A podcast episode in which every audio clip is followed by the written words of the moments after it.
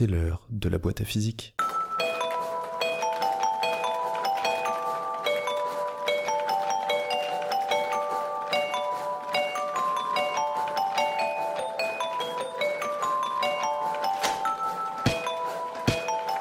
Bonjour à tous. Je voudrais commencer cet épisode en remerciant le podcast Podcaster. Excellent podcast sur l'actualité du podcast. Podcast, podcast, podcast, podcast, podcast. Pardon, j'ai lagué.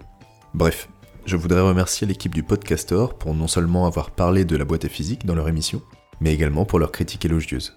Ça fait chaud au cœur les gars, merci beaucoup. Allez les écouter, ils sont vraiment cool ces garçons.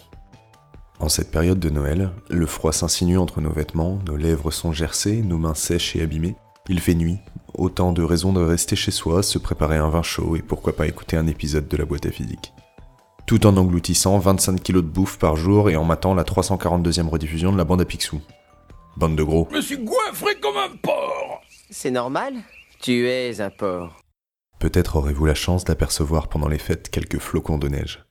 Qui n'a jamais rêvé d'un Noël sous la neige? Mais qu'est-ce que c'est la neige? Est-ce que c'est un état de la matière comme le gaz ou le liquide? Qu'est-ce qui distingue microscopiquement un solide d'un liquide? En tout cas, si vous avez de la neige cet hiver, profitez-en. Observez cette multitude de flocons tombant dans un silence religieux et appréciez ce spectacle que la nature vous offre.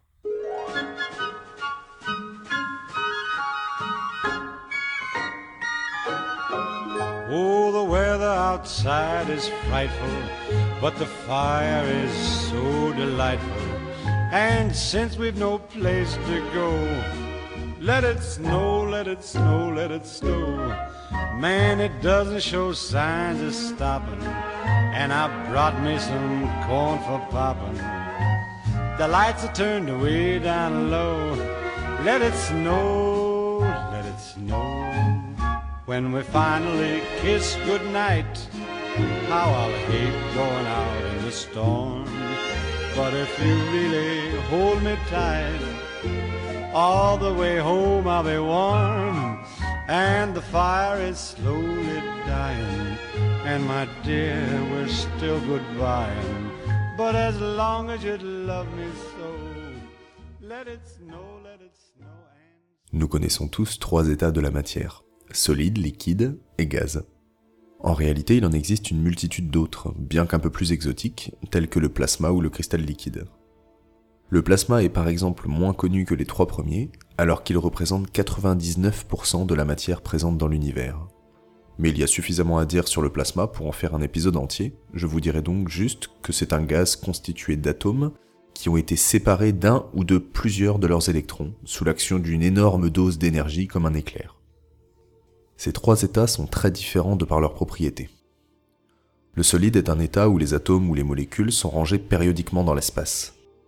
Imaginez une frise, sur cette frise vous avez un motif qui se répète régulièrement. Eh bien les solides, c'est la même chose, mais dans les trois directions de l'espace. Cet arrangement, ce motif, varie en fonction du composé considéré, et le tout forme ce qu'on appelle un cristal. Les atomes oscillent légèrement autour de leur position d'équilibre pour respecter le principe d'Eisenberg, comme nous l'avions évoqué dans l'épisode sur la température, mais restent en moyenne toujours à la même place, et les atomes ou les molécules interagissent fortement les uns avec les autres pour maintenir cet édifice en place. Le liquide, lui, est un état plus désordonné que le solide, mais qui reste compact. Les atomes ou les molécules ne restent pas en place, mais les interactions entre les différents constituants restent suffisamment fortes pour qu'ils restent proches les uns des autres. Le dernier état est le gaz, où là globalement c'est le méga bordel. Les atomes ou les molécules n'interagissent presque plus les uns avec les autres, et on peut voir cet état comme une assemblée de boules de billard qui bougent dans tous les sens et qui se rentrent dedans et rebondissent. Moi, je pensais que c'était des bulles de gaz qui brûlaient à des billions de kilomètres de nous. Toi, à part le gaz, y a pas grand chose qui t'intéresse. On voit donc que passer d'un état à l'autre, c'est juste augmenter ou diminuer le désordre. Ce désordre, il est dû à l'agitation thermique. Comme je vous l'expliquais dans l'épisode 3 sur la température, la température c'est une mesure de l'agitation des molécules. Et tant qu'on ne se situe pas à 0 Kelvin, les molécules sont agitées. Le fait d'être dans un état ou dans un autre résulte d'une compétition entre l'agitation thermique, qui veut que ce soit le bordel, et les interactions entre molécules, qui elles aiment l'ordre. Lorsque le composé est un gaz et que vous diminuez la température, Alors vous diminuez l'intensité de l'agitation thermique, et au bout d'un moment, les interactions entre molécules deviennent suffisamment fortes pour surpasser le bordel induit par l'agitation thermique. Vous changez d'état, vous devenez liquide.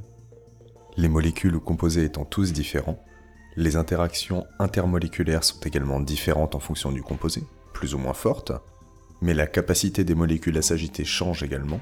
Bref, tout change, et donc le seuil de changement d'état varie en fonction du composé.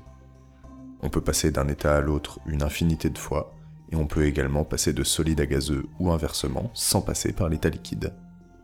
Il existe des transitions possibles au sein d'un même état. Par exemple, dans l'état solide, on peut arranger les atomes entre eux de différentes façons, changer le motif. Et le matériau choisit le motif le plus stable pour lui en fonction des conditions expérimentales. Ces différents arrangements, c'est ce qu'on appelle des variétés allotropiques. Allô Non mais allô quoi Allotropique, Nabila. Essaye de suivre un peu, c'est fatigant.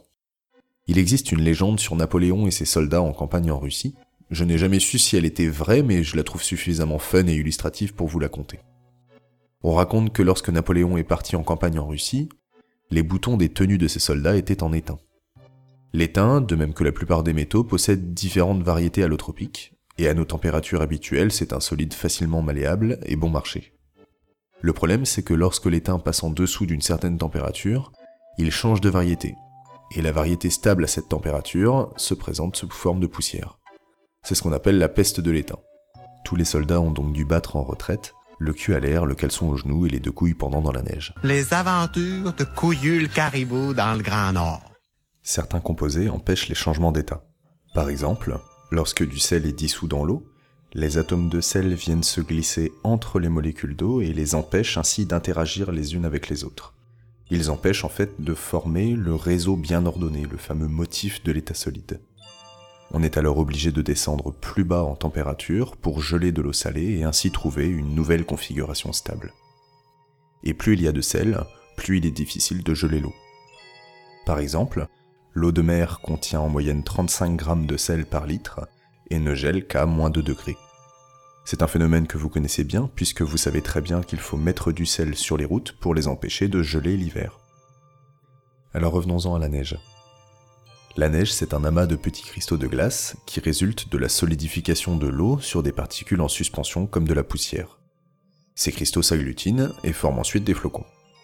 Ce n'est donc pas un nouvel état de la matière puisque ce n'est rien d'autre qu'un assemblage de glace. Il est intéressant de noter que la forme des flocons dépend des températures rencontrées au cours de sa chute.